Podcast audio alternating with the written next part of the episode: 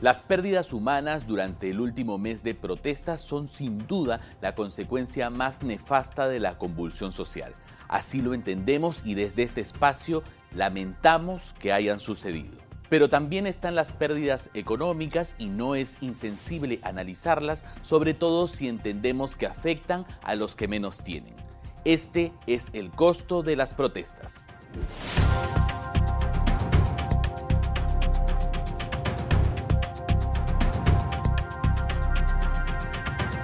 Lo saluda David Reyes, director periodístico del diario Gestión, y esta es la segunda edición de Perspectiva. Empecemos. Tras una corta tregua de fin de año, la convulsión social volvió a alzar vuelo desde el sur del Perú, con Puno como eje medular. Estas traen, en primer lugar, un riesgo de mayor inflación, que ya alcanzó el 8.46% en el 2022, su pico más alto en 26 años. Se esperaba que ceda, pero es sencillo. Las vías bloqueadas generan escasez de alimentos, lo que eleva sus precios. Face Consultores estima que este mes podría alcanzar el mismo nivel que en junio del año pasado, de 8.81%. Por otro lado, naturalmente caen las ventas. Con las protestas de fin de año, por ejemplo, se vio duramente golpeada la campaña navideña. Según la SUNAT, las ventas con comprobantes de pago electrónicos cayeron 10.2% respecto al 2021, lo que traducido a soles representó 16.500 millones de soles menos facturados. Así lo reconoció el titular del MEF, Alex Contreras, en su presentación ante la Comisión de Economía del Congreso. Las protestas pegaron particularmente a la campaña. Diciembre es para muchas empresas el mejor mes del año. ¿A quiénes les afecta más? A las micro y pequeñas empresas y a los negocios informales que viven del día a día. Ahora veamos el índice Big Data de consumo del BBVA Research, que usa información de consumo de las tarjetas de crédito y débito y de los retiros de cajeros y ventanillas.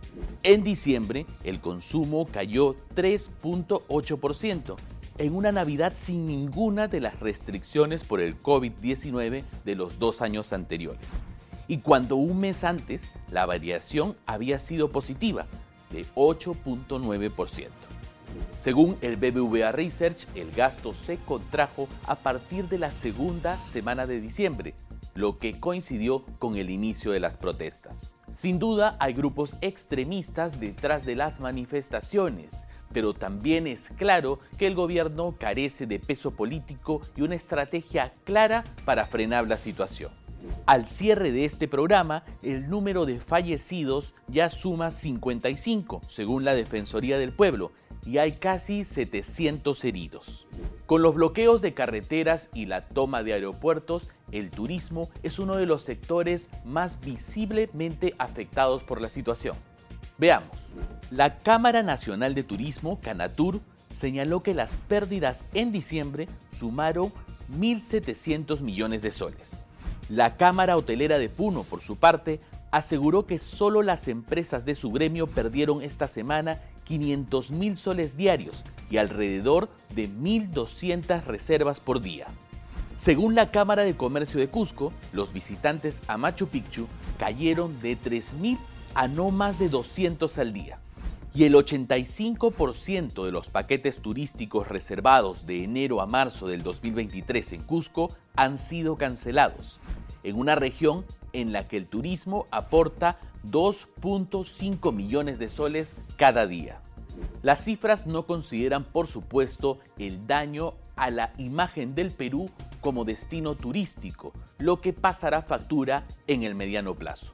En el sector minero, las protestas también están afectando el corredor minero del sur, que atraviesa Apurímac, Cusco y Arequipa, lo que deja sin posibilidad el transporte del mineral y se está violentando la propiedad privada.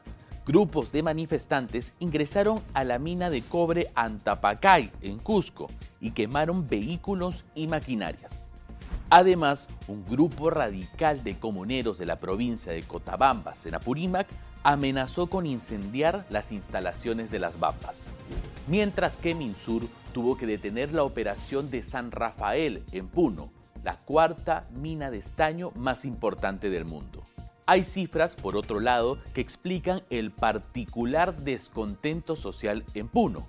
La región tiene el segundo salario medio más bajo del país. El 20.5% de puneños no cubre todas sus necesidades básicas y un 70% de sus niños sufre de anemia. Sin embargo, y hay que decirlo claramente, ninguna situación justifica la violencia desatada ni en Puno ni en ningún otro punto del país. El resultado para el Perú son muertes y retroceso económico.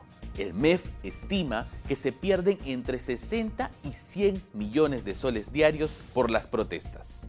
Como lo advertimos en gestión en nuestra portada del viernes, la cadena de pagos en el sur se está rompiendo y por falta de liquidez las pequeñas empresas están empezando a demandar reprogramaciones de pagos. Eso ha sido todo por hoy en la segunda edición de Perspectiva. Nos vemos la próxima semana. Hasta entonces.